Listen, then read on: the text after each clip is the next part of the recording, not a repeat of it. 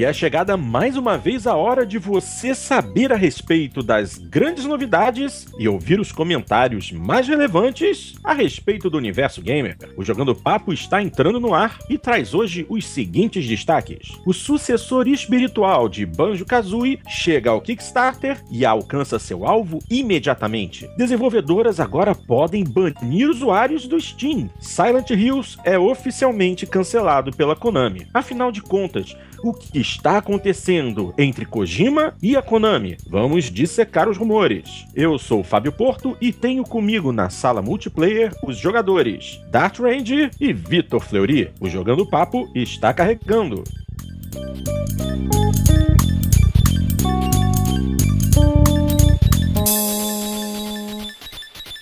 Alô, alô, minha gente, sejam muito bem-vindos ao Jogando Papo, o podcast onde não basta jogar, é preciso debater. Começando nesse momento a edição de número 60.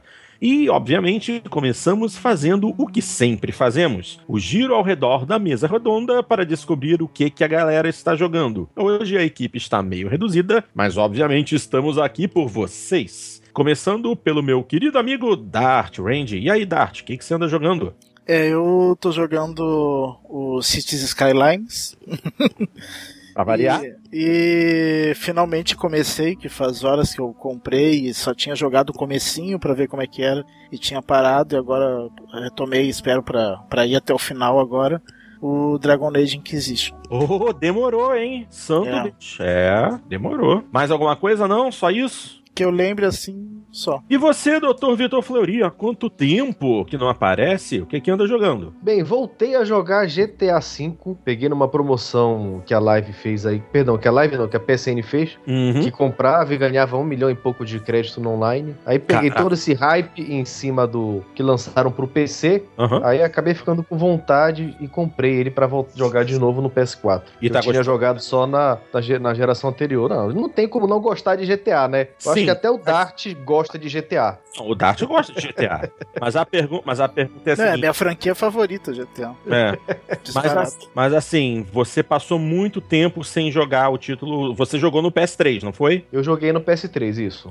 Ou seja, você passou pelo menos um ano ou pouco menos de um ano sem encostar num GTA. E aí? É. Vai ter a paciência não. de zerar o modo história todo de novo ou vai se concentrar no online? Olha, por incrível que pareça, eu comprei para me focar no online, porque eu acho que assim, hoje em dia, se a pessoa comprar um videogame e só tiver dinheiro para comprar um jogo, esse jogo tem que ser GTA. Quê? Porque dentro de GTA você tem infinitos módulos. Tem corrida de, de carro, de moto, de avião. Tem, tipo, esconde-esconde. Tem pegue o mate determinado alvo. Então você fica jogando por horas e horas sem, sem repetir a mesma coisa. É. Só que o que acontece? Toda vez que eu entro para jogar no online, eu acabo fazendo uma missão do, do modo campanha. Entendeu? Então eu tô fazendo assim os dois meio que paralelo, mas com foco maior no online. Entendi, entendi. E esses modos, o modo assalto que a, Rockstar liberou é assim, é fantástico. Ah, os golpes. Ah, não sei se vocês já é, não sei se vocês já tiveram oportunidade de jogar, mas em determinado momento você está numa equipe de quatro pessoas e cada um vai fazer um objetivo diferente. Sim. Então vocês estão jogando junto, mas cada um está no canto distante do mapa. Então até aumenta o fator replay, que você pode jogar a mesma missão quatro vezes e não vai repetir o que você fez na missão anterior. É, as, é. as estratégias de ataque e tudo, posicionamento, é, e, isso muda, né? É, e assim, não, e não é tão fácil. Não. Entendeu? A não, equipe não. tem que estar em sincronia, porque se uma pessoa tiver no fazendo alguma coisa no outro lado extremo do mapa e morrer, a missão acaba. Tem que começar tudo de novo. É, e, e, na verdade, eu não sei o, o, Porto, mas eu acho que ele teve o mesmo problema que eu. Eu, eu joguei direito praticamente só o primeiro golpe, aquele que é introdutório, que é só para duas pessoas. Daí Sim. o primeiro golpe, que é para quatro pessoas, eu não consegui jogar direito até agora porque simplesmente porque a gente junta três pessoas, não consegue uma quarta pessoa e o jogo fica procurando com um gringo, né? Daí entra um que não tem nada a ver, no, não tem como combinar. E às vezes a pessoa até abandona. é, isso é, é, é, culpa de, é culpa de uma pessoa só, né, Porto? É. Chama-se Nilson. Nilson, é. Que ele, que ele fica combinando que vai aparecer, não aparece, daí a gente fica sem, sem a quarta pessoa e não consegue jogar o, o Heist. Eu tô com saudade de vocês, a gente tem que jogar mais. É, tá bom, estamos esperando até agora, Nilson. Ó, a sala tá aberta. Liga essa porcaria desse console e vem jogar, vem. Ah, você não vem, né, safadinho? É. É. Ninguém merece. Sim, que, que, que ele não, não, não bastasse já trabalha na, na empresa que ele trabalha, ainda por cima resolveu uh, se meter a, a de fotógrafo agora, daí é que não tem mais tempo de nada mesmo, né? É, é uma graça, né? É fogo. Ó, Em mas vez, de, em vez de abandonar tudo e ficar só jogando videogame, né? Ah, isso tá, tá de sacanagem. Ó, de pra ele tirar foto no GTA então, pô. É só pegar o celular Ah, do personagem que tira foto lá. É, aí, Nilson, viu? É, vai, vai treinar fotografia no GTA. E tem uns caras que fazem umas fotos absolutamente lindas no jogo. Bom, Vitão, fora, fora GTA, jogou mais alguma coisa ou não? Não, umas partidas online de FIFA de vez em quando e Destiny, bem pouquinho. Mas o meu foco mesmo tá sendo GTA. Show de bola. Da minha parte, o meu foco tem sido é, exclusivamente. Adivinha qual jogo? Adivinha, adivinha? O Dart sabe qual é. Qual jogo que eu tô jogando, Dart? Drive Club. Exatamente, exatamente. Ainda mais que saiu mais um pacotinho de carros essa semana, e alguns deles são absolutamente incríveis, maravilhosos, em especial a Ferrari F40, que ficou sensacional, absolutamente magnífica. Ah, e é, basicamente é isso, não tem jogado mais nada, mais nada. Incrível. 11 consoles e só jogo Drive Club. Que beleza. Não, mas fala do teu recorde mundial também. Não, esse é o meu segundo. Eu já ti- eu, eu tenho. Eu, hoje mesmo. Hoje estamos fazendo, efetuando essa gravação na sexta-feira, dia 1 de maio, dia do trabalhador. Não é dia do trabalho. A gente nunca pode elogiar o trabalho. A gente elogia o trabalhador. Então hoje eu quebrei um recordezinho mundial, nada demais. Já tinha. Aliás, esse é o meu segundo recorde mundial, porque o meu primeiro é, foi no circuito de Skjolden, pista molhada, com a Mercedes C63 AMG Black Series. Hoje o meu recorde foi na pista de Kinloch, na Escócia, com o recém-lançado é, Camaro ZL1 Supercharged. Eu estou em primeiro lugar, pista seca, não é pista molhada. Ainda tem isso. É, os recordes variam de acordo com o carro e com a condição da pista. Há uma tabela para pista seca e uma tabela para pista molhada. Então eu tô no em Skjolden, eu estou com o carro na pista molhada, meu recorde é de pista molhada e esse agora do Camaro é pista seca. Nada demais, porque daqui a pouco esse recorde cai. Até o momento o da pista molhada não caiu, mas da pista seca certamente daqui a pouco aparece alguém com tempo melhor que o meu. Mas por enquanto deixa eu me gabar um pouquinho. Dart, barulho de aplauso na edição, por favor. Não, não, não, menos, não, não é pra isso, não é pra isso.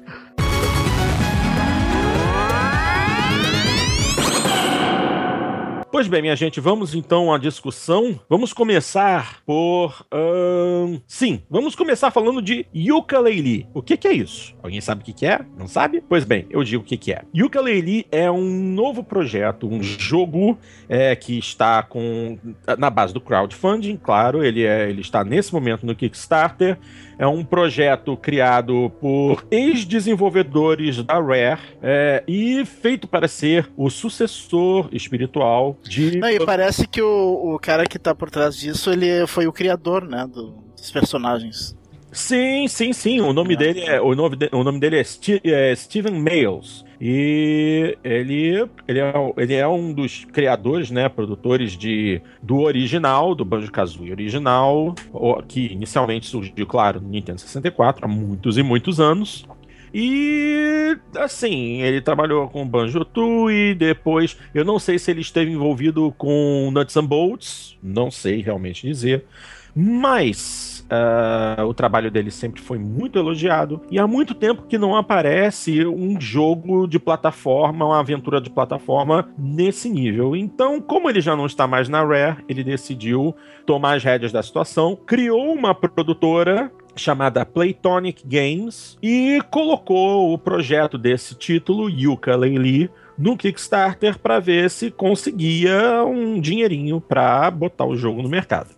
O alvo inicial era de Ou seja, ele, ele não ele não podia mais fazer o Banjo Kazooie, queria fazer outro Banjo Kazooie e criou um, um clone para fazer. É, é um, basicamente é um clone de Banjo Kazooie criado pelo criador de Sim, é. Como, como os personagens pertencem à Microsoft, né? É, os, os, exatamente. Como toda a propriedade intelectual da Rare está nas mãos da Microsoft, ele decidiu criar uma completamente nova, só que aparentemente o jogo vai seguir o mesmo estilo de jogabilidade É, do original. Bem parecido mesmo. Azul, exatamente. Ah, o, que, o que é mais interessante é justamente isso. Justamente pelo, pelo fator saudade, pelo fator nostalgia que Banjo Kazooie traz para tanta gente, o jogo atingiu o alvo inicial do, do, do crowdfunding quase que instantaneamente. O, como, eles, como eles são ingleses, os preços estão definidos em libras esterlinas. O valor inicial para que o jogo viesse a este mundo era de 175 mil libras. Quanto é que dá 175 mil libras? Vamos ver aqui. Eu vou, com meu celular na mão. Ô, digitei o código errado, cabeçudo. Ah, eu vou entrar aqui no XE, que é o aplicativo que dá as cotações imediatas. E vou colocar aqui 175 mil libras. Ok, libras. Agora eu vou digitar aqui 175 mil. 175000. 175 mil libras equivalem a 191.900 dólares. O que é um valor relativamente pequeno, não é nada demais. Ah, com esse valor de 191.800 dólares, garan havia garantido o lançamento para PC, Mac e Linux. E inicialmente apenas vo é, voz em inglês. Acontece que o, lança, o Kickstarter teve início hoje, uh, e esse valor de 175 mil libras já foi ultrapassado, assim, de muito, muito, muito, muito longe. Isso que é o mais incrível. Eu tô com a página aberta, putz grila, conseguiu. Eu estou com a página aberta desde as 9 da noite. Nesse momento são 10 da noite. E às 9 da noite haviam 16 mil pessoas, 16 mil doadores para o projeto. Até então, o valor era de. Eles tinham já conseguido superar a barreira dos, das 700 mil libras. Ou seja, em uma hora. Agora eu vou dizer o quanto tem agora. Há uma hora atrás eram 16 mil pessoas. Em apenas uma hora já são 21.458 pessoas. Nesse exato momento, eles já juntaram 776.206 libras. Com isso. O jogo já passou em uma, duas, três, quatro, cinco, seis, sete, em oito vezes o valor inicial que eles esperavam, dentro do, dos alvos. Haviam alvos no 175 mil, que seria o lançamento do jogo, 275, 330, 395, 435, 535, 665, 715 e agora os 775 mil que eles chegaram. Nesse, com isso, eles conseguiram é, designs de personagens exclusivos feitos por antigos artistas da Rare o Kevin Bayliss e o Edward Bryan, que, que desenvolveram personagens para Banjo-Kazooie, vão desenvolver personagens exclusivos para, eita, para Yooka-Laylee. Ou seja, com isso, só mostra o seguinte: amanhã, amanhã, certamente já vão ter alcançado o 1 milhão de libras. Com isso, eles atingem o teto do, do crowdfunding deles. Com 1 milhão de libras, lançamento simultâneo para Wii, Xbox One e PlayStation 4, junto com o PC. Pergunta: quais de vocês jogaram o Banjo Kazooie original no Nintendo 64? Eu acho que eu não cheguei a jogar, não. Eu Que cheguei no- a jogar. que- é que no Nintendo 64 eu me lembro que eu joguei poucos jogos. Porque foi bem na época que começou a rarear as locadoras, então era, era só os que eu comprava. E, e, logicamente comprei poucos na época. né? Você Então, chegou a jogar, Vitor? Cheguei, a, meu irmão tinha um 64 na época e quando ele não tava jogando o GoldenEye do 007, ele tava jogando Banjo-Kazooie. E às vezes eu jogava um pouco com ele, entendeu? Uhum. E assim, é- é- era um jogo muito divertido, mas eu acho que marcou mais pra ele do que pra mim. Não fazia muito assim meu estilo de jogo, entendeu? Hum, entendi.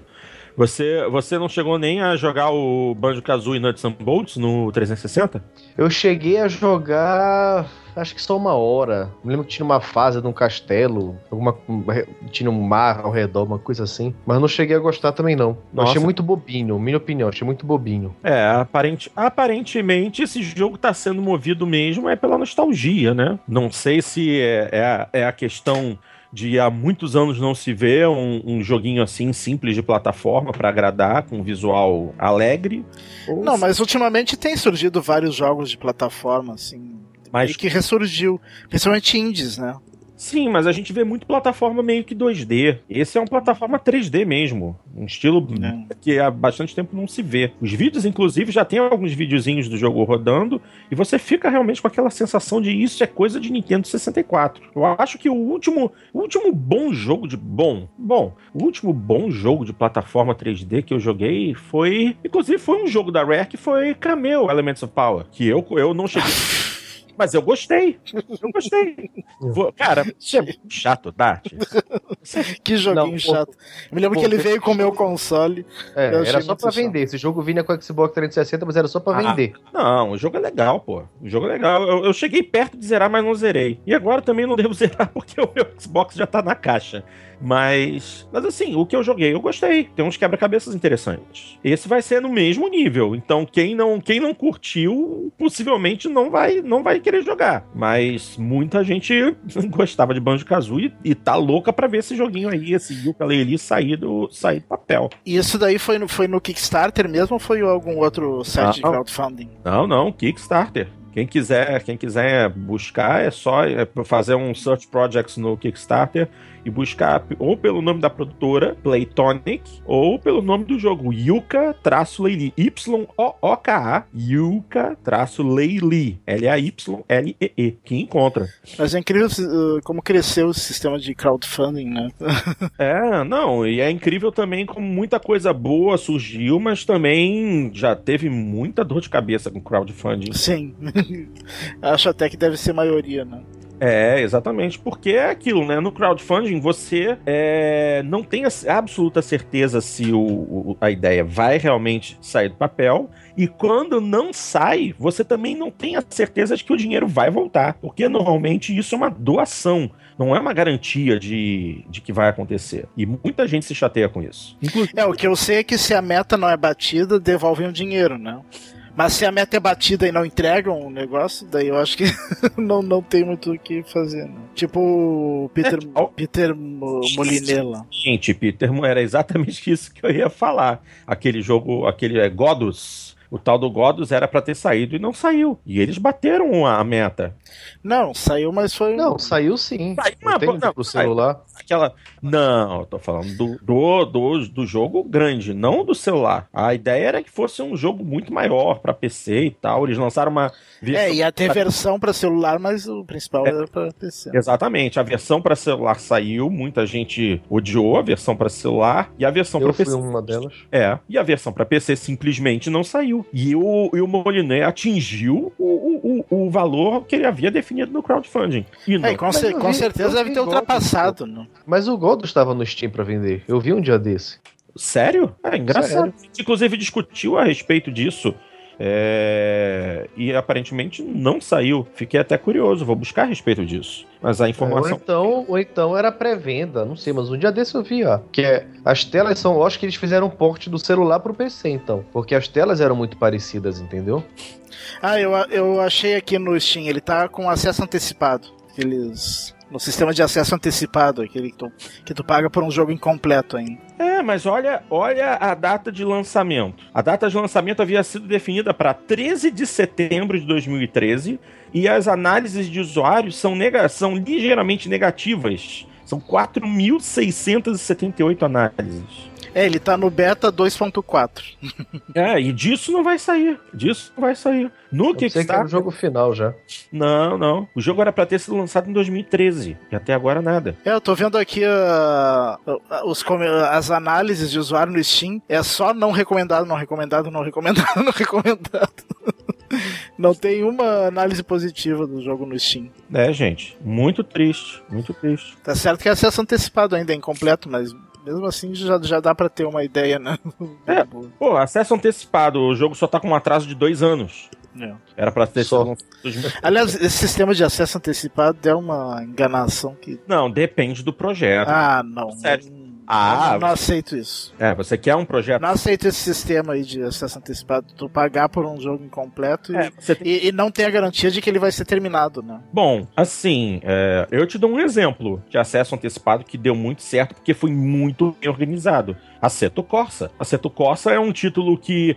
eu- Aliás, inclusive, eu acho até que ele ainda é acesso antecipado. Ele é acesso antecipado ou Steam Greenlight? Boa pergunta.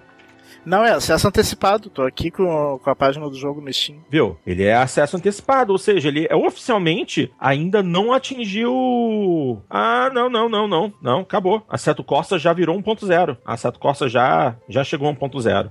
Mas ele foi acesso antecipado. Durante. Assim, o Assetto Corsa foi. Sim, ele foi acesso antecipado. Não, claro que, te, claro que tem. Tem, tem casos e casos. Tem casos e casos, mas, mas eu acho errado esse sistema de acesso antecipado. Eu acho que não. eh, Eles têm que buscar. eh, Bota num Kickstarter em vez de fazer isso.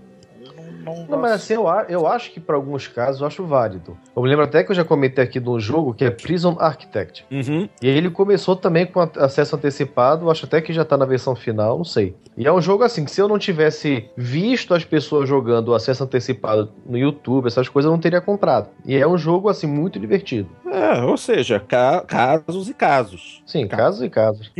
Kickstarter tem seus problemas, é, o Steam tem seus problemas. Aliás, falando em Steam, vamos passar para o próximo tópico, que é justamente a respeito disso, mantendo- mantendo-se na temática Steam.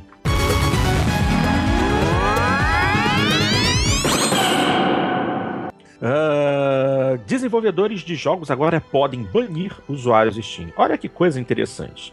Ah, a Valve anunciou essa semana que está mudando a forma como administra os banimentos dentro do Steam. Ao invés de cuidar do processo sozinha, a companhia está entregando o poder do banimento para desenvolvedores em, em- em caso a caso, individual. Da- funciona da seguinte forma. É, o- a, desenvolvedor, a Valve é, permite que os desenvolvedores criem seus próprios sistemas para detectar e banir jogadores problemáticos, como, por exemplo, aqueles que usam cheat codes. Nesse caso, os desenvolvedores informam a Valve quando um desses jogadores foi detectado dentro do jogo e então a Valve aplica o banimento à conta. É banir, banir do Steam, não é banir do jogo, banir do Steam. O- e o desenvolvedor do jogo fica responsável somente pela decisão de aplicar o banimento. A Valve simplesmente chega lá e faz de acordo com o que a desenvolvedora fala. Quer dizer, hum, assim, é interessante no caso da desenvolvedora que conhece melhor a sua própria comunidade. Mas, hum, assim, será que não é. Será que todas as desenvolvedoras vão usar esse poder de, de banimento permanente de forma responsável? Eu não sei como é que funcionaria esse banimento do Steam. Ah, a pessoa não teria mais acesso à sua biblioteca de jogos eh, como uma consequência, será? Ainda não se sabe. Ainda não é. Ou, ou a pessoa estaria banida de jogar online? É, os mas componentes online dos jogos do Steam. É, a, a- é, tá aí a questão. O a equipe da Valve ainda não explicou isso. Houve apenas essa informação do banimento é, centrado nas desenvolvedoras. Só que no momento não se sabe se isso é especificamente para jogos online multiplayer. Não se sabe se os jogadores vão poder apelar desses banimentos. Não se sabe se esse banimento vai ser especificamente para um título ou se vai banir totalmente do Steam, fazendo com que esse jogador perca acesso a toda a livraria de jogos dele. Até o momento a Valve não se, não se dispôs a falar. Acho quer dizer, Eu acho que o mais lógico seria banir do jogo. sim. Se É, não, acho que o banir do Steam eu já acho uma coisa muito radical. Mas isso já, já aconteceu coisa parecida, se eu não me engano, na, na live. Uh, não teve alguns casos de pessoas que usavam cheat no, no, no Call of Duty. no- que- até hoje ainda tem os caras que, que, que modificam. Não sei como é que eles conseguem fazer, né? Que fica com sala bugada no Call of Duty. Não, você sabe, cheio de problema. você sabe que isso E, e, e baniram algumas pessoas da live, não do jogo, é, por tem, causa disso.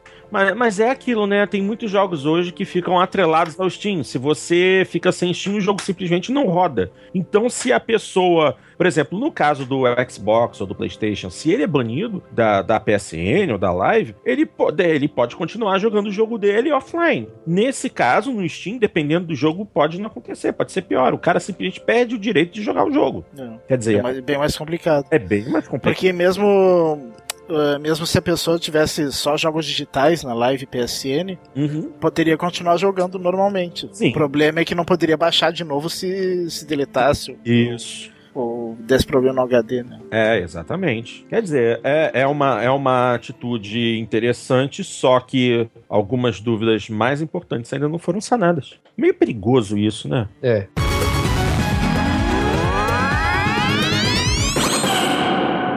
Pois bem, vamos então para o próximo tópico de hoje. E esse daqui ah, é, já era de se esperar. Silent Hills é oficialmente cancelado pela Konami. É, durante a última semana, ficamos sabendo que ah, a demo de Silent Hills, que é mais conhecida como PT, eh, seria removida da PlayStation Store e de imediato se imaginou um motivo para tal. Muitos procuraram eh, o, o Guilherme Del Toro, que está junto com, estava, né, junto com o Hideo Kojima eh, na produção do título. Ele inicialmente negou, só que depois a assessoria de imprensa do Guilherme Del Toro confirmou que ele não estava mais envolvido com o projeto. Hideo Kojima já está há algum tempo é, tendo problemas com a Konami e não, não confirmou nada, só que aí essa semana veio a confirmação oficial de que o projeto Silent Hills tá- estava sendo retirado do ar. Ah, isso marca apenas é, mais um, um capítulo nessa, con- nesse conturbado relacionamento entre a Konami e o Hideo Kojima, que já vem se arrastando pelas últimas semanas, desde que se descobriu que o nome do Hideo Kojima havia sido removido da página de Metal Gear Solid no site da Konami. Aí começaram os rumores, o que está acontecendo, o que, que não está acontecendo. Aconteceu agora esse, esse anúncio do fim do projeto de Silent Hills e a gente fica naquela, o que que tá havendo afinal? O que que tá rolando? Então, é, eu vou, vou até agradecer agora ao usuário MasterJNO lá do PXB que criou um tópico no, no fórum falando a respeito dessa situação toda. Então eu vou ler só alguns trechos mais interessantes de uma imagem que ele postou. Tudo isso que vai ser falado aqui é rumor, mas do jeito que as coisas andam acontecendo, pode ser que não seja exatamente rumor. Vamos lá.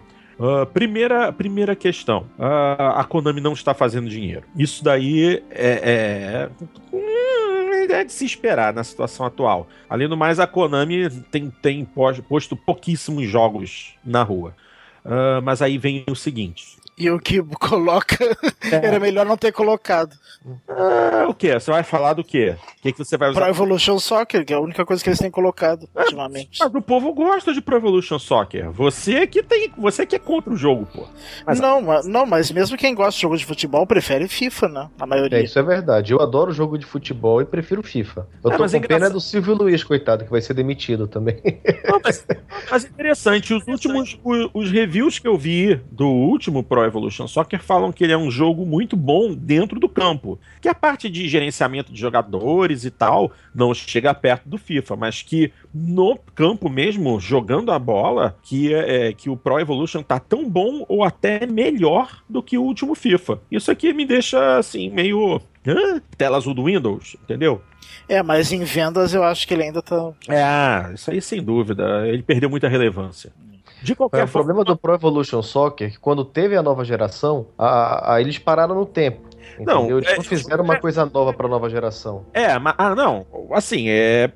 Fizer, eles até fizeram, porque justamente esse último Pro Evolution Soccer largou o antigo motor gráfico e usa o Fox Engine, que foi o, é o motor gráfico criado pela Kojima Productions. Não, sim, sim. Olha, Mas, por Ah. exemplo, no ano passado, sim, FIFA não, não 14. chegou- É, FIFA 14 reinou soberano. por quê? Sim. Porque eles fizeram um FIFA 14 diferente pra nova geração do que tinha pra geração passada. Sim, usando aquela Ignite Engine, se eu não me engano. se- É, se é. Ignite, uma Não, não é, coisa- não é é Frostbite 3? Não, não, não, não, no 14. É. Ah, no 14. É, os jogos, os jogos da nova geração são, uh, todos os jogos de esporte da nova geração da EA são desenvolvidos em cima dessa Ignite. E aí, mas a o Need for Speed, aquele o Não, Need for Speed é Frostbite. Foi na Frostbite, né? É. é. Não, então, foi o que eu disse, a Ignite é só para jogos de esporte, não é para todos os títulos. Eles desenvolveram essa engine especificamente para esporte. Mas tudo bem, então vamos voltar à situação original. É, Kozuki Kagemasa, que é o CEO da Konami, odeia o Kojima. Uh, segundo ele, Kojima usa dinheiro demais, perde muito tempo e, embora a franquia Metal Gear seja lucrativa, ainda não faz dinheiro suficiente de acordo com a visão dele. Além disso, os jogos mobile são muito lucrativos no Japão, usam menos recursos, menos pessoas e entra muito mais dinheiro.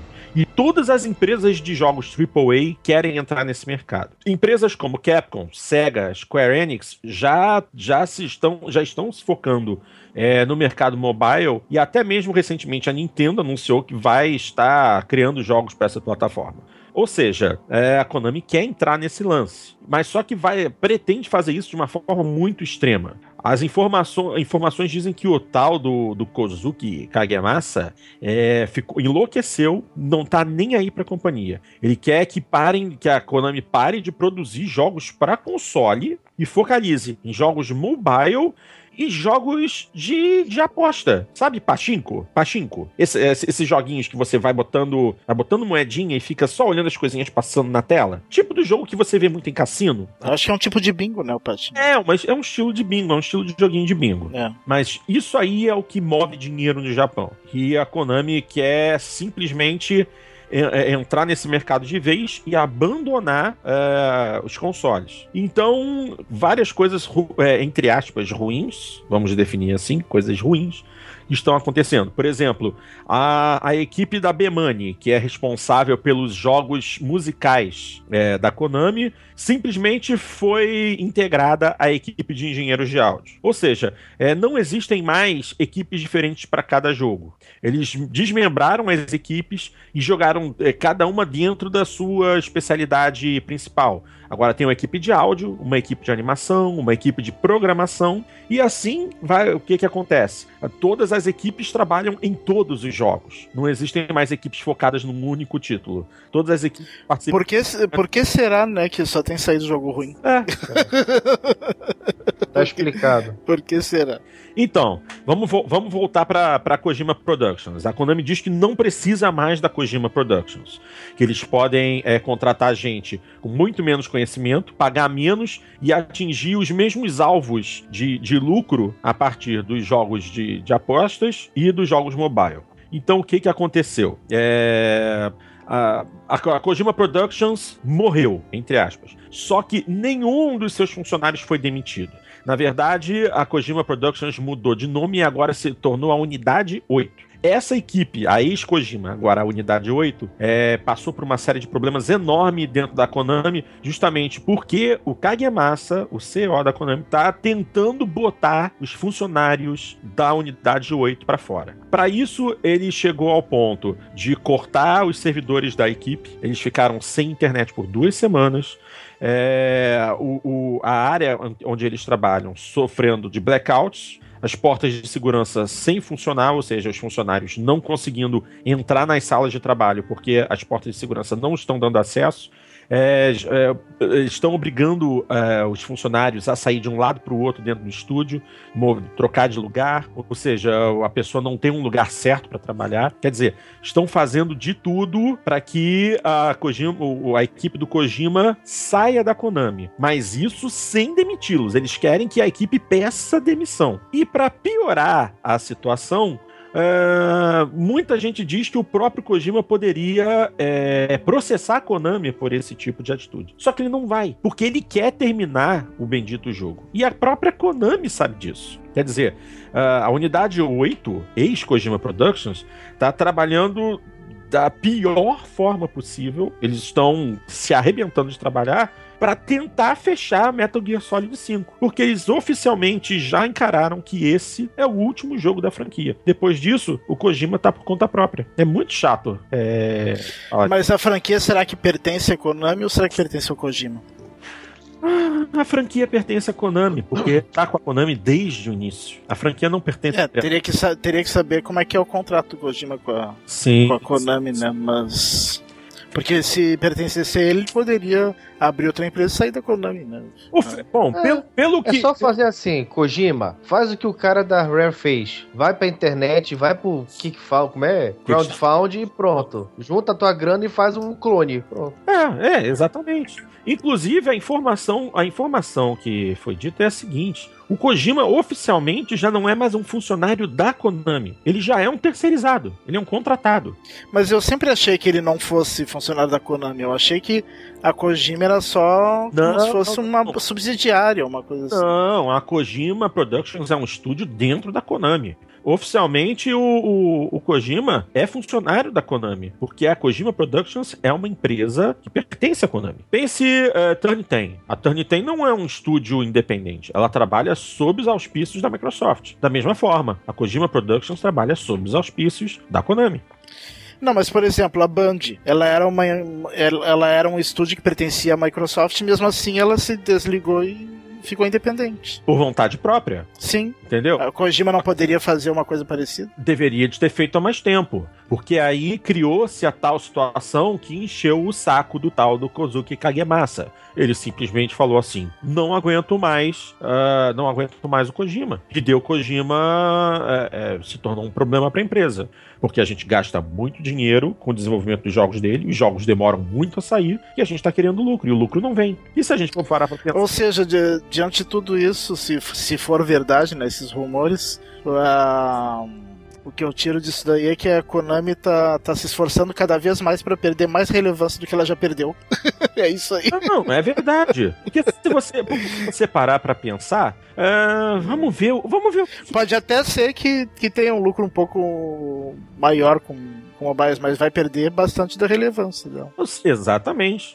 Você, porque, você... o valor, porque o valor, a relevância não é só dinheiro, né? É, exatamente. É Eles têm as propriedades intelectuais deles. Eles produziram no passado, vamos deixar bem claro, no passado, eles produziram um número gigantesco de jogos de muito sucesso. Hoje, o que, que a gente tem? O que, que tem de mais recente? Metal Gear, Silent Hill, Pro Evolution Soccer. Silent Hill bem cambaleante, né? Bem cambaleante. É, a gente... Evolution Soccer também. A gente tá falando aqui de franquias relativamente é, mais atuais. Eu não tô falando de, de franquias antigas. É, o Metal Gear do... é, da... é a única que realmente só, te, só tem feito jogos bons ultimamente. É que o último é o 4, que, já, que é de 2008, né? É. é 2000... Não, tem aqueles Ground Zeroes que chegaram a lançar. Aquela eu... demo paga, entendeu? É, aquilo ali não, não, não, não dá pra contar, não é um jogo completo. Não. É, eu tô, eu tô falando de jogos mais, assim, do PlayStation 1 pra frente, de 96, mais ou menos, pra frente. Então, é, por exemplo, é, Castlevania, que é uma franquia clássica, mas tem títulos recentes. Um, Pro Evolution Soccer, que surgiu, começou no Japão como Winning Eleven, os jogos de dança da B-Money, que é a, é a, equipe da, da Konami responsável pelos jogos de ritmo e dança, ou seja, Dance Dance Revolution, Beatmania, Pop and Music, Guitar Freaks, Drum Mania, que são jogos que fazem muito sucesso, em especial nos arcades, não tanto em casa. Em casa, Dance Dance Revolution tem uma certa relevância, mas a grande maioria dos jogos da, é, da equipe B-Money são jogos de arcade, mas que fazem sucesso. O é... que mais que tem de interessante? Ah, um outro título do Kojima também que fez muito sucesso, é sempre muito lembrado com, com nostalgia, que é o Zone of the Enders, que é um jogo de robôs gigantes. Também tem uh, o Death Jam, que é aquele jogo de luta uh, de gangues, né? Inclusive o último, Death Jam Rap Star, que, que, são os negões um batendo no outro enquanto fica tocando rap de fundo. Assim, e, pô, no passado, o que, que, que, que eles tinham? É, contra, Frogger, é, Track and Field, o, o, jogo de, o jogo de arcade dos Simpsons é deles, Zombie Apocalypse. Eles, eles produziram muita coisa no passado. Só que recentemente a Konami tem estado muito, muito, muito mal. Quer dizer. É, quase todas as japonesas não estão lá muito bem, né? A única talvez esteja bem a Capcom.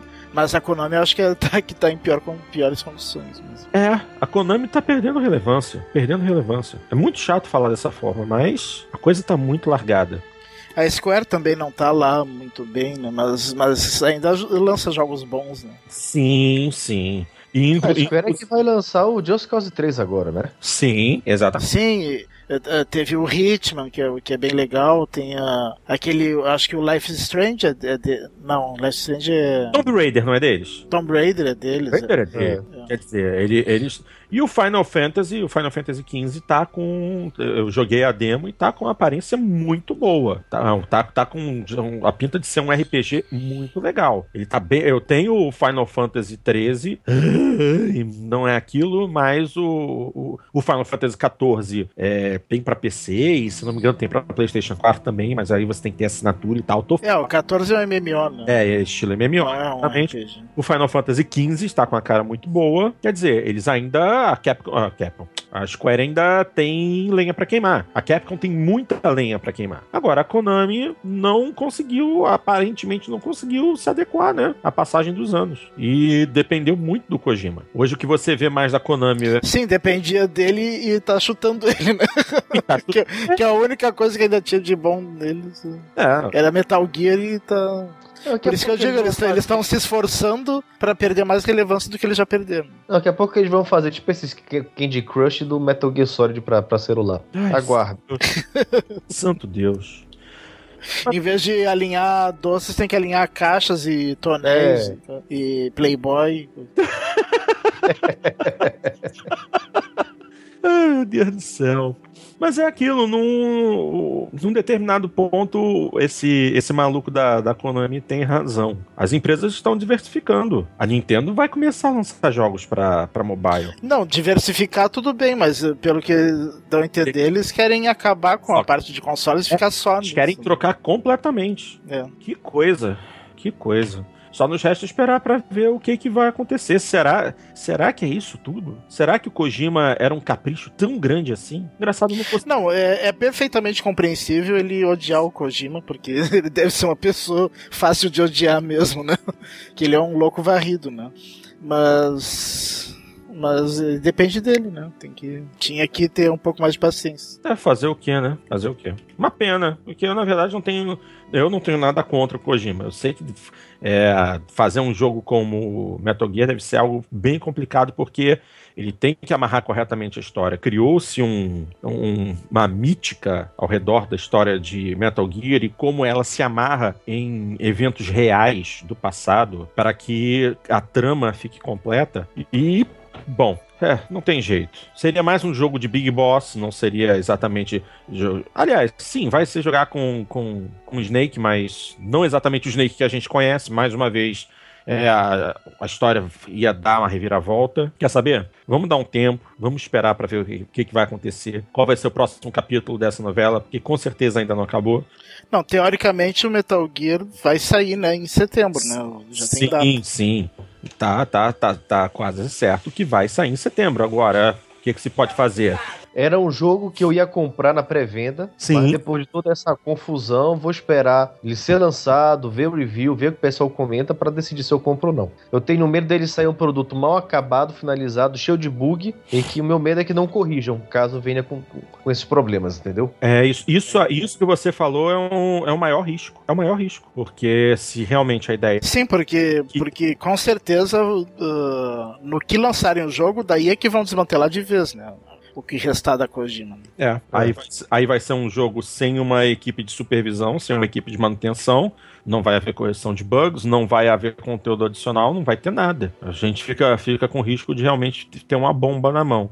Vai ser, infelizmente, esse vai ser o, o, Metal Gear que eu não vou comprar no lançamento. Vou esperar, ver o que, que vai aparecer, quem comprar os reviews que vão surgir, se algum amigo comprar e falar, ah, tá dando pra jogar ou não, não, esse jogo tá uma merda. Infelizmente, nessa, de, depois disso tudo aí, a gente vai ter que aguardar.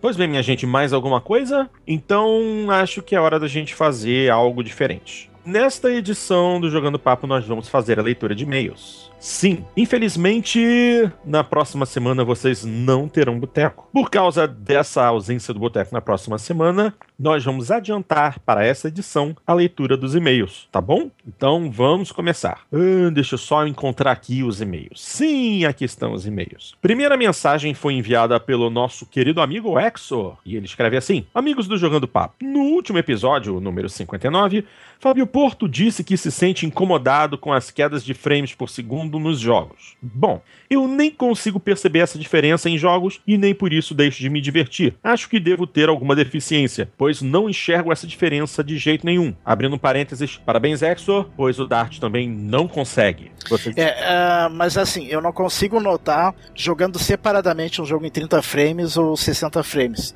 Mas eu consigo notar quedas diferentes quando elas acontecem, quando é muito brusca a queda. Isso eu noto. Ah. Mas se tá, se tá relativamente constante ou quedas pequenas, eu não consigo notar se é 30 ou 60 ou 20, ou sei lá. É, é isso, eu, eu, consigo notar só quedas bruscas.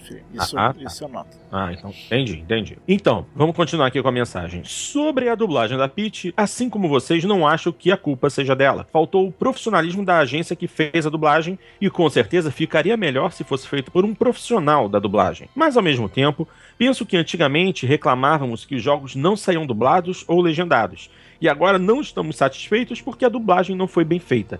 Estamos cada vez mais exigentes e cada vez menos tolerantes, mas nem por isso vamos deixar de nos divertir. É, é aquilo, né, Exor? É, a gente, durante anos, reclamou que não havia jogo dublado. Beleza. Aí os jogos chegam dublados. Bacana. Só que também tem que haver um mínimo de qualidade, não é? Você não acha? Eu acho. Uh, vocês chegaram a ver. Essa semana até ontem, eu, ontem ou ontem eu vi hum. uma reportagem do All Jogos com com dois dubladores profissionais comentando o trabalho da, da, da Pete e do Roger. Bem interessante essa reportagem. Sim, eu, eu cheguei a ver e, esse vídeo também. É, e, e mostrava assim, trechos de, da Pete e do Roger gravando. Eles só tinham o texto mesmo, eles não tinham nada, não tinham imagem do jogo, nada para fazer a dublagem. Então, além deles não serem profissionais, ainda não tinham nada com que se basear. No, ninguém dizia para eles qual era o tom que tinha que ser, a frase. Então não tinha como sair bom mesmo. Mesmo que fosse dublador profissional, ia ser um pouco melhor só. Aliás, isso é uma coisa que acontece mais nos jogos, né? Porque na maior parte do tempo. É, não, com filme e, e programa de TV isso não acontece. Geralmente tá passando ali, é, dublando. Exatamente. O mesmo que o filme ainda não tenha saído no cinema, a equipe de dublagem, a empresa que faz a dublagem, já recebeu uma pré-cópia do filme, é, mesmo que não seja o filme acabado, mas eles recebem as cenas é, mais ou menos prontas, talvez sem a edição final e tudo, mas os dubladores têm uma referência visual. Nos jogos, não. Na maior parte do tempo, o jogo simplesmente não está pronto. Não há nenhuma dica visual para eles. Então, é, toma o texto e se vira. Mas, de qualquer forma, fica naquela situação. O, o, com um dublador profissional, poderia ter ficado melhor, mas nem tanto. Mas, de qualquer forma, teria ficado melhor.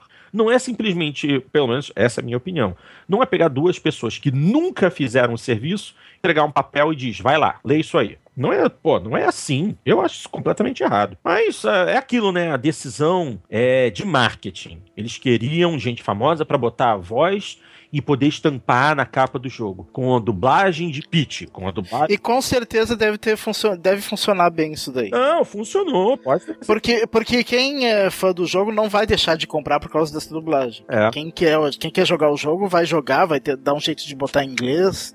E, e, e, quem não é fã chama atenção ter alguém conhecido dublando e daí às vezes pode comprar por causa disso. É, tem isso. Então é lucro para eles, infelizmente. É. E é isso aí. Valeu pela mensagem, meu querido Exor. Que Deus possa dar a você tudo aquilo que seu coração merece. Próxima mensagem foi enviada pelo nosso querido Celso Júnior e ele escreve assim: Boa noite, estou aqui mais uma vez. No último Jogando Papo, vocês falaram um pouco sobre 1080p e 60 frames por segundo nos jogos. Bem que vocês podiam fazer um programa falando mais sobre isso. O que importa mais, 1080p ou 60 frames por segundo? Forza 5 roda a 1080p e 60 frames por segundo. Por que Project Cars não consegue? O DirectX 12 vai, vai mesmo ajudar o Xbox a ter os jogos em 1080p? Eu realmente não consigo ver a diferença em 1080p e 900p nos jogos ou nos vídeos. Apenas em fotografias do jogo, dos jogos. E como não jogo fotografias, o Xbox vai de boa. Até sair a edição PlayStation 4 mais Gran Turismo 7 curto muito o podcast de vocês, que nunca acabe. Bom, uh, que nunca acabe aí já complica, né, o, o Celso, mas tudo bem. De qualquer forma, Dart, para você o que importa mais, 1080p ou 60 frames por segundo? Eu acho que a resposta depende. Caraca, Dart. Não, na verdade, para mim, já que eu não, já que eu não não se liga muito em, frames por segundo. É, é que eu, eu, não consigo perceber muito a diferença de frames por segundo, então para mim talvez uh, o 1080p chame mais atenção, né? Mas eu digo depende porque tem jogos que se beneficiam mais dos 60 frames por segundo e outros nem tanto. Então, talvez esses que não se beneficiam tanto dos do 60 frames uh, seja melhor focar no 1080p e uma, um frame, frame menor que não vai prejudicar tanto. E você? É, mas a, a, respo a, resposta do Dart eu concordo. Depende do jogo. Por exemplo, um jogo de esporte, um jogo de corrida, eu acho que tem que priorizar os 60 frames por segundo. Jogos que já não seriam desse estilo, 1080p. E de tiro, tem gente que acha importante jogo de tiro 60 Sim. frames, tem gente que diz que não é tão importante. Ah, não. Eu acho que para jogo de tiro é importante. Tanto que você pode ver Battlefield, Call of Duty, tem que rodar 60 frames, porque você precisa é, da maior velocidade de resposta e menor tempo de latência possível para poder mirar e atirar corretamente. Assim como. É, mas é que se todo mundo tá no mesmo. que no console, assim, todo mundo tá no mesmo barco, né? Ninguém.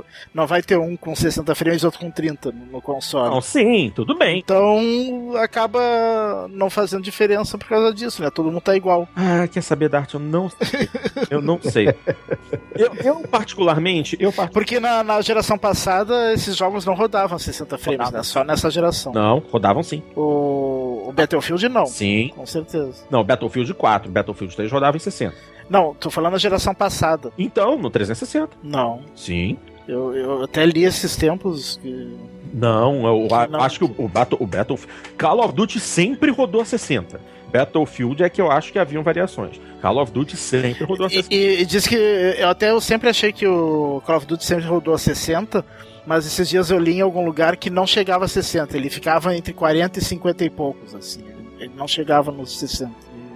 Não me lembro onde é que eu li isso, mas eu, eu li uma reportagem que falava exatamente os frames de cada jogo, assim. E na geração passada nenhum deles chegava a 60. Não, mas eles procuravam, eles procuravam se aproximar a 60. Eles não rodavam. Era fixamente a 30, mas eles buscavam maior, frame, maior taxa de frames por segundo, mesmo que é, dependendo do, da quantidade de elementos na tela, se fosse muita gente, muitos objetos, muitos tiros, houvesse uma queda. Mas numa situação ideal, eles procuravam sempre chegar ao máximo de frames possível. Não, não, não era, ele não tinha o frame rate travado. Mas a busca sempre foi dos 60 frames por segundo. E pelo que eu sei, o COD sempre rodou. O Battlefield, se eu não me engano, havia assim uma diferenciação e tal. Mas eu acho que o COD sempre rodou. Não estou dando certeza. Em jogo de tiro eu sou leigo. Mas, pelo que eu já ouvi e pelas algumas poucas coisas que eu li, eu, eu, eu tenho 87% de certeza disso. Olha aí, ainda botei um número quebrado. 87% de certeza. Eu, particularmente, sou um fã dos frames por segundo, então eu não teria problema nenhum. Aliás, como eu não tenho mesmo problema nenhum em um pouco menos de resolução, desde que se garanta um frame rate maior. E eu sou da turma que gostaria de mais frame rate em qualquer jogo. Qual? É, eu, eu, eu achei aqui um, um teste do Call of Duty Ghosts no Xbox 360. É no multiplayer isso. É, e realmente ele roda bem próximo dos 60. Fica entre é. 60, cai a 50 e poucos. Sim, sim, sim. É. Esses, esses jogos de tiro que fazem mais sucesso, eles normalmente correm atrás, tem como alvo rodar a 60. Eles não eles não estão a 30, não. No Battlefield, se eu não me engano, era o. Não sei se era o Bad Company 2 que eles tinham capado o frame rate. Não, não lembro exatamente. Isso aí eu teria que ler de novo, mas assim, como eu disse, eu não tenho, eu não tenho problema com resolução, contanto que eu tenha frame rate. E por mim, todos os jogos seriam 60 frames por segundo. Ok, eu sou exigente assim. Tanto que uh, essa, é, o meu, meu PlayStation 4 fica ligado ao meu monitor, 1080p, que é simplesmente um monitor. Ele não tem nenhum processador avançado nem nada disso. Então, eu rodo o jogo aqui, o, o Drive Club a 30 frames por segundo. Essa semana eu levei o PlayStation 4 comigo para a escola e lá nós temos um televisor Sony com aquela, com aquela função de aumentar o número de frames. E eu joguei o, o, o com essa função ligada. Uh, Porto, qual é o nome dessa função na TV Sony que eu nunca achei direito exatamente na minha TV essa função? Poxa, boa. Te, te, lembra o nome dessa função? Sim, é Por quem coisa. Quer? De, deixa, deixa eu me lembrar, deixa eu tentar pesquisar aqui. Eu lembro que a, essa TV lá da nossa escola é Motion Flow. Isso, Motion Flow. Ah, Motion Flow. Isso. Agora eu me lembro que tem, tem é. isso daí na minha TV. Eu não me lembro se tá ligado ou desligado. Né? Então, o Motion. É porque a minha TV tá no modo game, né? Então, Sim. eu não, não sei se, se no modo game ele liga ou desliga isso daí. Eu acredito que não. Por padrão. É, eu acredito que não mas procura lá a função Motion Flow. É a TV lá da minha, da minha escola, ela só suporta o Motion Flow de 120 Hz. Tem alguns modelos top de linha que já tem 240 Hz e tem um plasma da Panasonic que a, essa função nela, claro, não tem esse nome, mas é esse Motion Flow na Panasonic atinge incríveis 600 Hz. Que processador é esse que consegue essa maravilha? Eu não sei. Mas, e, então, só, só voltando nessa questão, eu liguei o meu PlayStation nessa TV com o Motion Flow ativado e, assim, Drive Club em 60, em 60 quadros por segundo, mesmo que metade desses quadros sejam falsos, mas o Drive Club rodando a 60 quadros por segundo ficou absolutamente maravilhoso. E talvez isso aí, assim, seja até um, uma espécie de solução para o problema. Tá reclamando de, de baixo frame rate? Compra uma TV com uma função dessa, que aí ela cria os frames lá no meio e você se vira com o lag.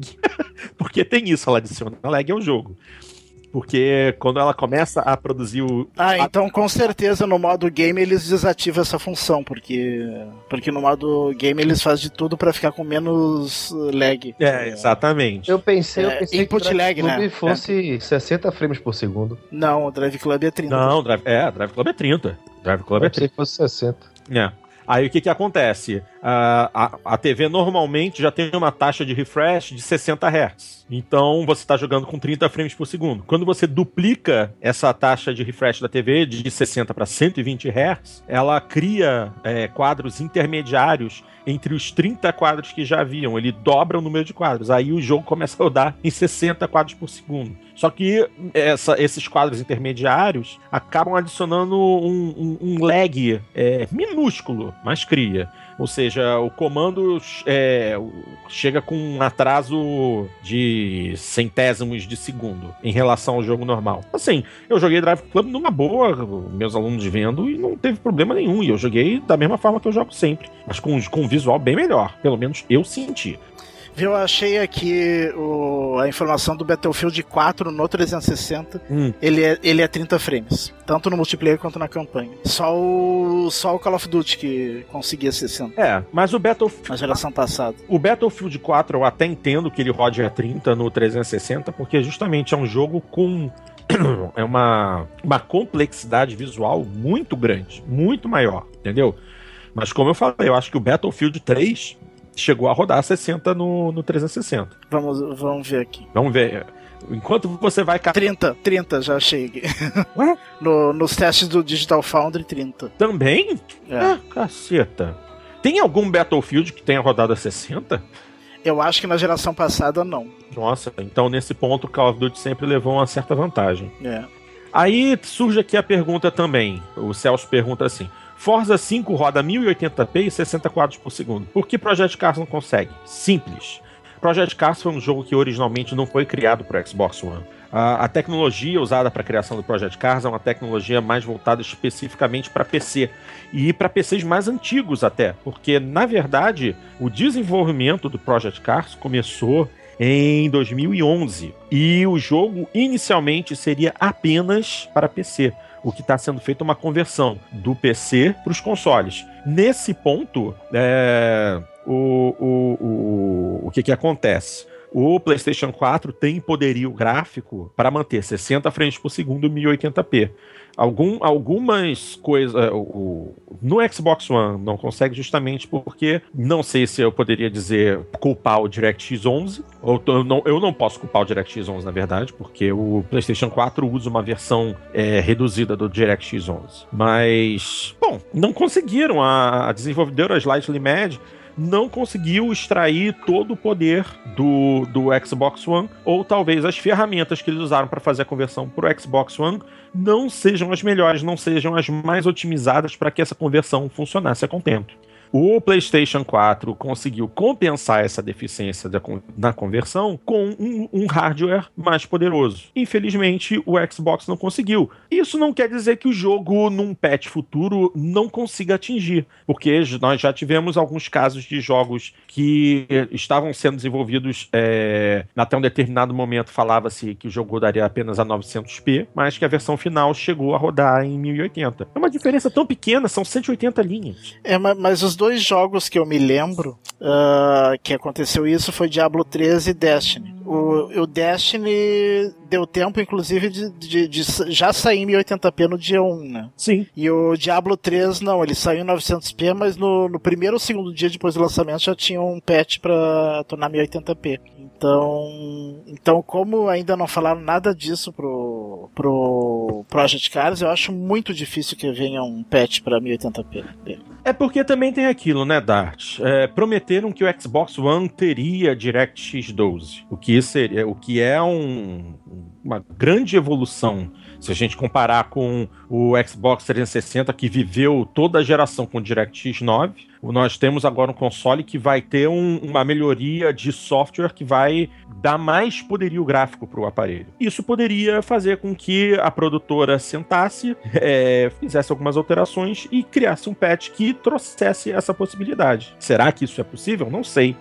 O Celso falou, uh, Forza 5 roda 1080p e 60 frames por segundo. É muito fácil quando a produtora do jogo é uma subsidiária da Microsoft e desde o início do desenvolvimento do console tem acesso aos specs e a todo o material técnico relativo a ele. Mas é aquilo, você também tem que levar em consideração o seguinte, Celso: Forza não tem ciclo de noite, Forza não tem variação climática, é um jogo sempre com os mesmos efeitos de iluminação. É muito bonito? É, roda a 60 frames por segundo, 1080p, beleza mas a engine gráfica tem limitações. Ela é muito boa nas condições que foram impostas pelo, pelo, pela Microsoft dentro dos white papers do Xbox One. Agora, quando é que a gente vai ter um Forza Motorsport rodando a 1080p, 60 quadros por segundo, variações climáticas, ciclo de noite? O, o Project Cars é 900p, não é 1080, mas vai rodar 60 frames por segundo, ciclo de noite, variação climática. Quer dizer, cada um chega ao que busca de formas diferentes. Alguns têm mais vantagens, outros não. Vamos ver se o DirectX 12 realmente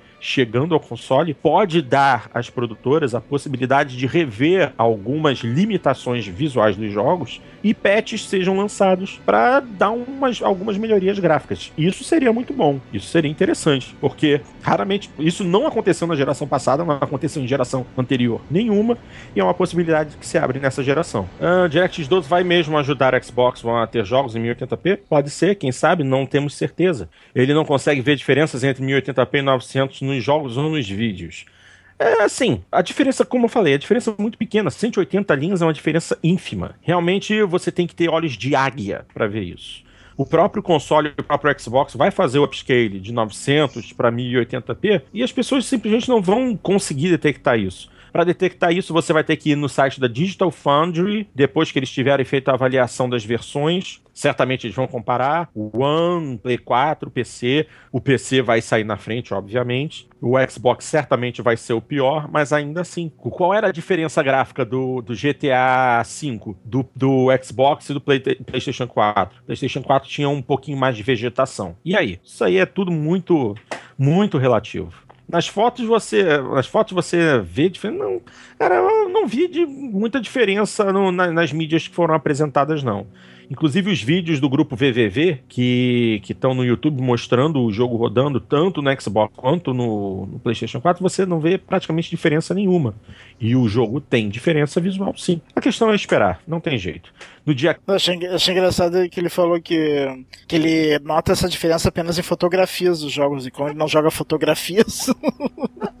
Pior é que é verdade, na, na hora de jogar a gente não consegue perceber, não consegue ficar. É. Só se dar pausa e ficar analisando. Exatamente, exatamente. Ou se você tiver uma placa de vídeo, fizer a captura e depois for fazer a análise frame a frame. Aí você vai estar tá analisando fotografias e não o jogo rodando. É isso, basicamente isso. Bom, Celso, valeu pela mensagem. A próxima foi enviada pelo nosso ouvinte, o Alex Borelli, e ele escreve assim: Olá, amigos do Jogando Papo, me chamo Alex, moro na cidade de Concórdia, no estado de Santa Catarina. No final do ano passado, eu tinha a mesma dúvida que muitos hoje têm: qual videogame de última geração devo comprar?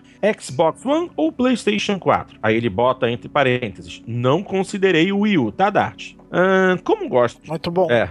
Ah, se catar, Dart? Como gosto, é, como gosto de jogar, me ative aos jogos, aos exclusivos. Não sei vocês ou mesmo quem está escutando este programa, mas foi fácil escolher o Xbox One porque possui mais jogos exclusivos e tem muito mais para chegar. Citando alguns: Halo, Gears of War, Quantum Break, sem contar Sunset Overdrive, Forza Horizon, Forza Motorsport, Titanfall, que são jogos fantásticos. É, pausa. Titanfall já não é mais exclusivo. já era. É, o 1 é, né? É. Só o próximo Titanfall é, já, já era, já era. Ah, vamos lá.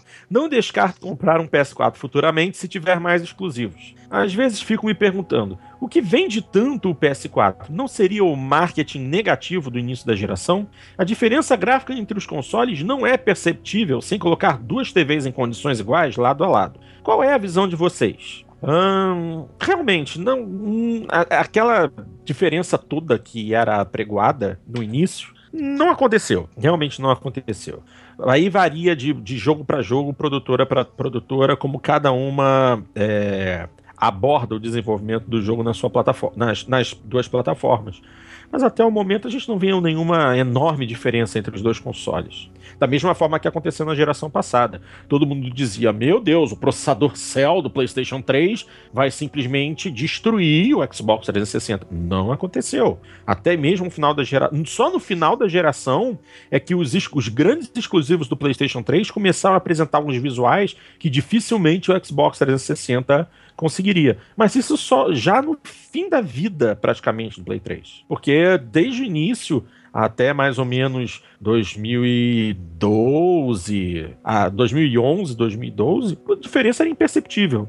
E a situação atual é a mesma ainda não chegamos. Eu acho que as produtoras ainda não chegaram a um nível de maturação pra, é, suficiente para extrair tudo que os consoles são capazes de fazer. Ainda tem muita lenha para queimar. A geração só tem pouco mais de um ano. Então, se a gente for pensar que essa geração eles querem que dure menos, que muita gente reclama que as gerações estão durando muito tempo e que talvez essa seja uma geração mais curta, é bom que as produtoras comecem a acelerar o passo e aí sim talvez surjam diferenças. Porque até o, até o momento não se viu praticamente nada. O primeiro exemplo de diferença, é, de grande diferença, é esse que eu, pelo que eu pude ler até o momento, é esse Project Cars, que tem uma diferença de 180 linhas entre o Xbox One e o Play 4. Não, esse aí tem vários, né? Tem vários que é 900p no One e 1080 no. Ok. No PS4. Mas de qualquer forma. Ah, olha, olha a diferença como é que é grande. Mas em questão de visual, os efeitos visuais, jogabilidade. Ah, sim, isso daí geralmente não. É? Nos efeitos não tem diferença. Até agora não. Não tem diferença nenhuma. Quem joga, pô, GTA V, quem joga no, no One, quem joga no, no Play 4, não vê diferença. Com, com exceção do mato. O Play 4 tem mais mato. Grande coisa. É, é, é e, inclusive é o GTA V. É... Lançaram. É, é? Grass Edition lançaram pro PS4. Ah, sim, é Grass Edition. É, é, edição... é, é inclusive o GTA V é 1080p nos dois, né? Sim, sim, exatamente. Inclusive, te, te, recentemente teve aquela reclamação, disseram que houve um patch que tirou vários dos dos efeitos visuais do jogo. Os carros é, não, não se despedaçavam mais tanto nos acidentes. Mas eles arrumaram, parece, né? É. Teve um patch arrumado. É, agora. É, o que, eu, a- o que eu acho que teve esse, esse negócio no GTA V Ah. é porque quem joga no online percebe que o jogo não está tão bonito quanto no offline. É Entendeu? porque- Eles deram uma. Eles reduziram um pouco a qualidade Não, no mas- online. Não, mas o- esse problema se estendeu pro offline. Não, Esse- pois é, o que eu acho, eles fizeram uma atualização que eles pegaram assim as configurações do online jogaram pro offline. Offline. Ah, sim, sim. É bem capaz. É, é porque é aquilo, né? Quando você parte pro, pro online, o console tem que pegar uma parte dos, dos recursos dele para controlar todo o online, que é algo. Sim, sim, isso é normal, isso já é. Não, é, Quase todo jogo é assim. é, quase todo jogo no online ele tem alguma. Alguma redução da, da- do gráfico. Até mesmo o, o Forza Motorsport, que roda 60 frames por segundo, 1080p, quando você entra no online, é, ele perde uma série de efeitos visuais. Com questão de. A iluminação, se eu não me engano, não, não, não tem problema. Mas algumas texturas são reduzidas, eles diminuem o número de objetos na tela. Por exemplo, nos circuitos, eles tiram ao- é, é, o povo das arquibancadas, eles retiram, as sombras são diferentes, algumas texturas são inferiores. Só no multiplayer. Quando você tá jogando no single, ele bota todo o poderio gráfico. Tem, tem tanta coisa ainda que pode melhorar nessa geração. Algumas coisas que podem ser revistas. Vamos ver no que vai dar. Sabe que eu nunca percebi esse downgrade gráfico no, no Forza, É, eu no, percebi. no multiplayer. Eu percebi. No multiplayer você tem um, down- um downgrade gráfico. É leve, mas tem, mas tem. Bom, é, e, e vocês? É, você, Dart, você acha que é, o- o- esse marketing negativo de início da geração é, deu a vantagem para o PlayStation 4? Eu acho que com certeza é esse o motivo do PlayStation 4 vender mais até, até agora. Ainda é efeito desse marketing negativo do início. E também eu acho que influencia também um pouco o, o fato de vários jogos rodarem com uma resolução maior. Mesmo que não seja, que não tenha diferença perceptível, quem tá de fora vê isso daí e pensa, por que que eu, pelo, pelo mesmo preço, vou pegar um que, que, que roda as coisas com resolução um pouco menor. Já pega o que roda com resolução maior. Né? É, Isso, em termos de marketing, pesa bastante. é o bragging rights, né? Você dizer, ah, teu console não roda 1080p. Basicamente É. isso. É o Ebilau. O meu é maior que o teu. É. É. Você, você concorda, Vitor? Assim, eu, eu acho que o começo dessa geração foi muito polêmica. Até hoje existem pessoas que pensam que para se ter o Xbox One precisa estar 24 horas conectado na internet. Sim, sim. Então, assim, eu acho que isso por aí a pessoa fala assim: não, mas eu gosto de, de, de jogar na casa da minha namorada, de levar videogame pra isso, e, enfim, não vou, não vou comprar o Xbox One por causa disso. Esse fator também, que a grande maioria dos jogos roda 1080p no PS4 e alguns 900p no, no Xbox One, ajuda também a ter essa discrepância.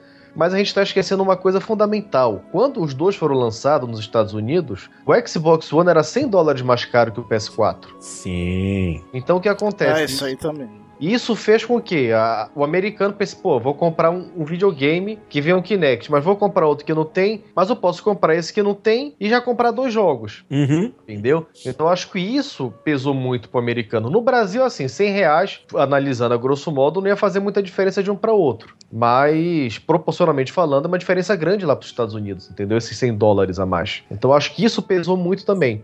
É, aqui no Brasil é, a gente não tem números oficiais, mas pelo que eu acho que, pelo menos na minha observação, o, o Xbox One ainda tem um pouquinho de vantagem em relação ao PlayStation 4, justamente pelo fato do Xbox One estar à venda no Brasil e ele teve algumas reduções de preço importantes nos últimos meses. É, na verdade, oficialmente ele não teve redução de preço nenhuma, né? Ele tem muita promoção. Exatamente. Você vê, você vê as lojas vendendo agora o modelo sem Kinect, o preço, o preço inicial era 2.000, era 2.299 ou era 2.199, Dart? 2.299 com Kinect. Kinect. Sem Kinect, sem Kinect 1999. Exatamente. São os preços, até hoje são os preços sugeridos. Sim. Né, do Microsoft. Mas aí você, mas aí você entra numa grande loja online e consegue pegar um Xbox One sem Kinect e com um jogo por 1.599. Não, essa semana tava uma promoção, era 1.300 e alguma coisa, com o jogo. Nossa, viu como é que fica convidativo? E aí você para pra, aí você para pra pensar, e o PlayStation 4 no Brasil, como é que fica? Ele teve aquela palhaçada do console a 4 mil reais no lançamento. Atualmente já houve uma re... houve redução de preço, mas ainda assim o... Oficial não, né? Mas tem várias promoções também. Né, a mesma. Esses dias até tava no em algumas lojas grandes aí, uh, que com certeza vendem o oficial, né? Não, Sim. não Mercado Cinza, que tava por 1999. E ainda é, eu acho que elas já sabem que o, a Sony vai começar a fabricar o PS4 no Brasil esse ano. Será? Eu, eu acho que sim. Porque é aquilo, né? Se realmente se concretizar a produção do Play 4 aqui e houver uma queda de preço real, é, ainda vai ter é, muito console para vender aqui do, do, do, dos estoques atuais. Consoles sim. importados. Aí, ou eles vão manter o preço, se a Sony resolver decidir é, baixar para, por exemplo, 1999. As lojas vão poder baixar um pouco mais do preço desse console, ou não. Afinal de contas, elas gastaram muito dinheiro para formar os estoques com as unidades iniciais que eram muito caras, ou então elas vão é, aguentar um, um, pouquinho de prejuízo ou uma margem de lucro muito pequena para mover esse estoque que está parado há mais tempo e a chamar atenção para o PlayStation 4 e quando realmente tiverem que começar a vender as unidades nacionais, os estoques de console nacional, eles vão dar aquela uma subidinha de preço, mas ainda dentro do patamar que a Sony estabelecer. Olha, mas eu acho que as lojas não têm muito estoque desse console da Sony aqui do Brasil. Então, é, vai... é um estoque muito pequeno, porque ninguém compra. Quem compra PlayStation 4 no Brasil compra no Mercado Cinza, né? Muito ah, poucos ah, compram. Exatamente. Eu mesmo, meu console foi Mercado Cinza. Tenho certeza que o seu foi Mercado Cinza. Sim. É, porque, pô, pagar 1.900 nesse console, tem, sabendo que tem Xbox One já com gente vendendo a 1.500, 1.400 às vezes.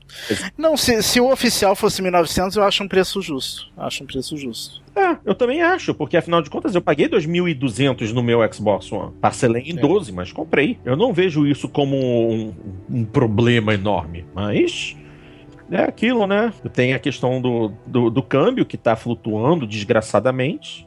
Para falar a verdade, tem tempo que eu não entro aqui no meu site de pesquisa de preço para saber o preço de um PlayStation 4 no Brasil nesse momento. Eu nem pesquisei durante a, a, o grande aumento de dólares recentes. Vou até dar uma entrada aqui e ver qual é o menor preço que se encontra hoje no Rio de Janeiro um PlayStation 4. Videogames e afins. Console Sony, PlayStations 2, 3 e 4. Selecione o modelo. Eu quero o PlayStation 4 Q1115A. Isso. Eu tô indo pro, pro PlayStation 4 mais recente, o modelo CUH1115A. Não tô nem procurando pelo 1001A, que é o modelo de lançamento. Essa, essa, esse que, que eu tô procurando é a, a, a, versão de hardware mais recente. E aqui no Rio de Janeiro, nesse momento, o menor preço no, pelo qual você consegue um PlayStation 4 é R$ 1.490. Mercado Cinza, R$ 1.490. Mesmo preço praticado por uma, duas, três, quatro lojas. E, inclusive, duas delas eu conheço e são lojas boas, que dão, que dão a garantiazinha mais longa, seis meses. Ainda tem isso, né? A questão da garantia. Você, na grande maioria das lojas do mercado cinza, são três meses de garantia e acabou.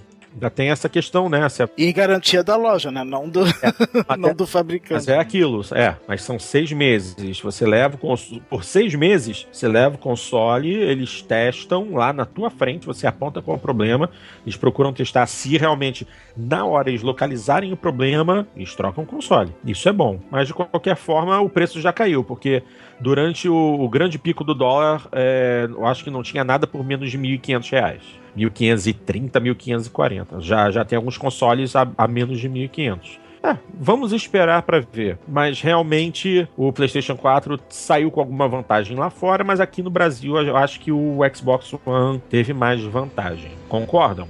É, no mercado oficial sim, mas eu acho que no cinza o PlayStation 4 dá um banho. eu não sei se somando os dois mercados, se, se não tem mais PlayStation 4 no Brasil é, do que Xbox One. É, isso seria interessante de, de poder. Mas, mas isso não tem como saber, né? Não tem como mensurar o mercado cinza. É. Não tem como. É. E de qualquer qualquer forma, os jogos. Eu... Aliás, temos a agradecer a Sony Brasil por isso. Né? É, exatamente. Não tem como mensurar, é. não tem como comparar os dois, as vendas dos não, dois. E a, e, a, e a Microsoft também, porque a Microsoft também não libera o número de vendas do Xbox. Pois é, não, não dá para entender isso, né? Se nos Estados Unidos libera, tudo que é não, libera não, aqui. Não, não. Nos Estados Unidos, se eu não me engano, a Microsoft também não libera o número de vendas do Xbox. A Sony libera as vendas do PlayStation 3, do, do 4. É, é, a Microsoft ela libera quando, quando no mês que é favorável para ela. No mês que não é favorável, ela não libera. Mas aqui nem quando é favorável, nem nada. Não, é, aqui. Não, não liberam nunca. Ah, então ela não libera faz tempo.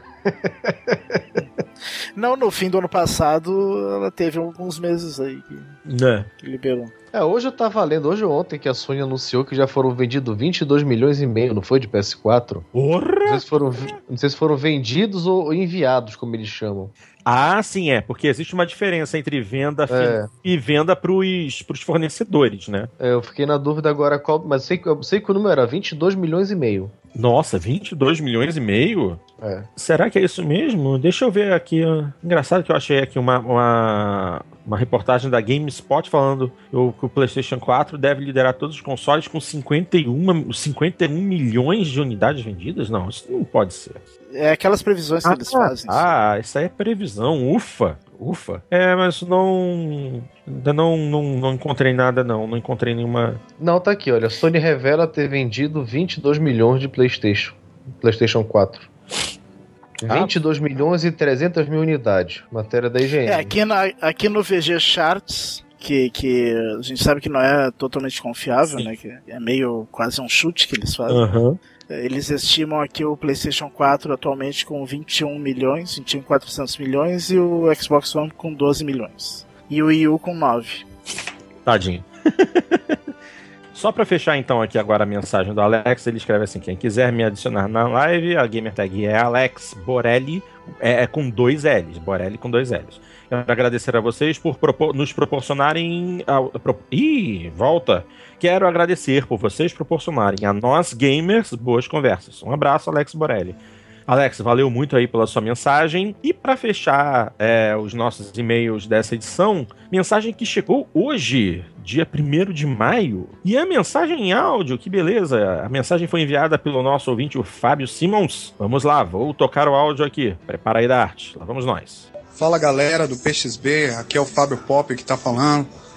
Já tem um tempo aí que eu sou seguidor do site PXB, eu gosto muito do podcast de vocês, do podcast do Xandão, ops, do podcast do PXB, é bem legal, bem informativo, gosto muito. Tô aqui para gravar uma mensagem para vocês, a gente fazer aquele breve comentário aí do da desastrosa dublagem que, que teve aí do Mortal Kombat.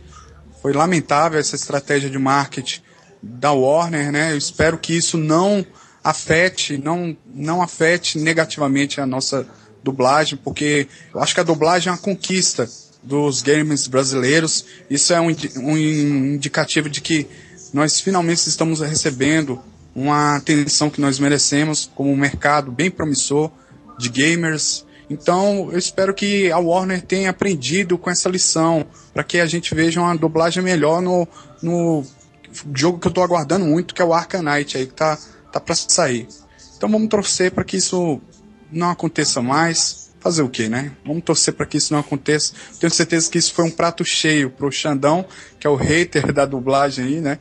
Mas eu, vamos, vamos torcer para que as coisas melhorem. A gente, a gente tem muita dublagem boa em gamers, como no, no The Last of Us, no Rise, Son of Rome os últimos Assassin's Creed agora, Unity e o, e o Rogue, a gente tem boas dublagens. Isso mostra que, que a gente está melhorando, em vez de piorar. Acho que foi só uma estratégia de marketing desastrosa com a que a Warner decidiu fazer aí, mas vamos torcer para que ela tenha aprendido aí a, essa lição aí, essa dura lição.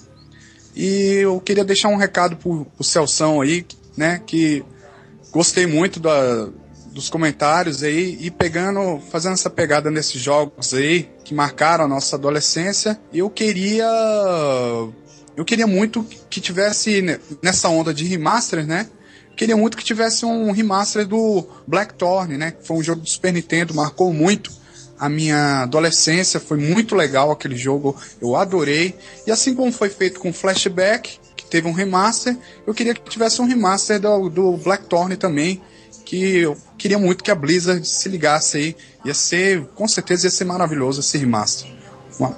No mais, tá aí, galera. Um abraço a todos. Fiquem com Deus. Opa, valeu, meu querido Fábio, pela mensagem. Vamos repassar, obviamente, pro, pro Celção. E esse, esse, essa questão da dublagem realmente mexeu com muita gente. Porque, como a gente já disse, a dublagem é uma conquista do mercado nacional. Mas aí fica naquela. Uh, gente, essa questão toda da dificuldade de se, de se fazer a dublagem, do, do, das limitações que as equipes têm para produzir esse material. Uh, essa questão de botar gente que não tem a ver com dublagem para trabalhar nisso. É, é interessante, é interessante. Tem muita coisa ainda para se ver. Vamos torcer para que a qualidade melhore, porque sim, nós somos consumidores, nós pagamos por esse jogo, Conseguimos a dublagem? Ótimo, mas não nos entreguem um produto mal feito. Afinal de contas, o mercado gamer, na sua grande maioria, é formado por gente que tem um certo conhecimento daquilo que está jogando e entende que tem que haver qualidade. E sente quando o trabalho é mal feito ou é feito nas coxas. Então, vamos esperar e rezar para que haja uma melhoria na qualidade das dublagens, né? É, eu, eu gostei do que o Fábio botou. Hum. Eu até voltei um pouco aqui no tempo, quando ele falou que a dublagem foi uma conquista. Sim. E eu gostei dessa palavra que ele usou, conquista. Eu acho que o mercado brasileiro de game está cada vez mais se mostrando um mercado muito promissor. Uhum. Entendeu? Eu me lembro, já voltando na época do 360, quando eu tinha, eu acho que quando ia lançar, eu acho que foi Gears of War 2 ou Gears of War 3, que a gente tinha que fazer um abaixo assinado para ver se o jogo vinha pelo menos legendado em português. Sim. Vocês lembram desse abaixo assinado? Lembro. Sim, foi pro 2. Pro dois. Daí, dois, como, é? Como o abaixo assinado chegou lá, o jogo já estava quase pronto, eles disseram que não dava mais tempo de colocar, mas. É. Daí fiz, re, repetiram pro 13 e o 3 veio com legenda. O 3, é. pois é. Então, o, o que acontece? a, a, eu acho que a Warner pisou feio na bola, tanto com Battlefield quanto Mortal Kombat. Mas assim, não vamos só falar dos pontos negativos dela. Por exemplo, Shadow of Mordor. A dublagem do jogo tá fantástica. É, tem. Você, tá, você joga e, e, Então, assim, a, a, Warner, quando quer fazer, ela faz direito. Só tem que parar com essa arrumação de pegar gente famosa, ou então porque tem uma, a mesma. A, bate alguma coisa com o pé, por exemplo, o Roger. Botaram o Roger porque ele tem as mesmas visões políticas do personagem do Battlefield. Botaram a Peach porque ela era uma personagem mulher, que sei lá por quê. Enfim. Não, eu acho que tem que parar disso, tem que botar pessoas profissionais. É, dizem que, é, segundo ela própria, ela é muito fã de Mortal Kombat e adorou a ideia de ter a voz dela no jogo. É, é queria pro ego dela, né? exato, exato. Agora, pro Batman, quem será que vem? Vem Cláudia Leite? Vem... Santo Deus, Dart, cala essa boca, não fala um negócio desse. Ou Daniel vai, vai ser o Batman. O Robin vai ser quem? Ai. Leonardo. Para da arte, para da arte, que é, pô, que cenário negro. Cruz. E com relação a esse jogo que o, o, o que o Fábio também falou, o tal do Blackthorn, era um jogo de realmente de Super Nintendo é, eu não, não me lembro dele, eu não, não, não cheguei a jogar. É, ó, ó, ó, Celção, o jogo é da Blizzard, tá? Não sei se você jogou, mas tá lá. Blackthorn is here to take out the trash. Parece que é bacana, é um jogo de plataforma em que o personagem principal é um índio com um trabuco na mão. Ou seja, tem, tem, tem pinta de ser interessante mesmo. Não joguei, eu não conhecia esse jogo. Tô vendo imagens agora. Um jogo de plataforma, bem estilo Nintendo, é, estilo de jogo de, de, de Super Nintendo mesmo. Bacana. Então, Celção, olha aí, já que você tá dentro da Blizzard, dá uma cutucada na galera aí. Vai que cola.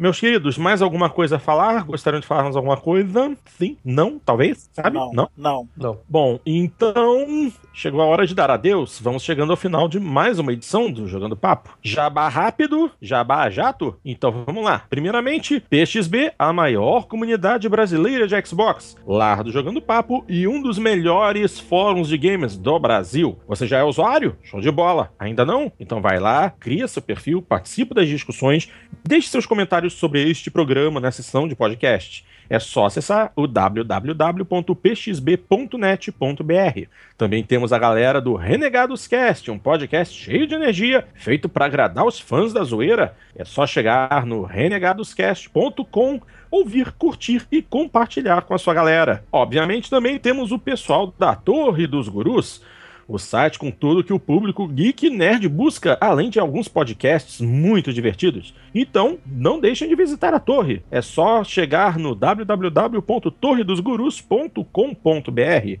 por fim, não deixem de enviar suas mensagens, dicas, sugestões e críticas para o nosso endereço eletrônico, que é o mesmo de sempre que vocês já devem estar cansados de ouvir, mas eu vou falar mais uma vez: jogandopapo@jogandopapo.com.br. Façam como o Fábio, mandem a sua participação em áudio. Procurem controlar assim, só no máximo assim uns 3 minutos e você vai poder ouvir sua vozinha no nosso programa. Tá legal? E é isso aí. Vamos chegando ao final. Os jogadores aqui presentes agradecem muito a audiência e a paciência de vocês. Semana que vem não tem boteco, mas daqui a duas semanas teremos um jogando papo muito interessante. Um grande abraço, galera, e até a próxima.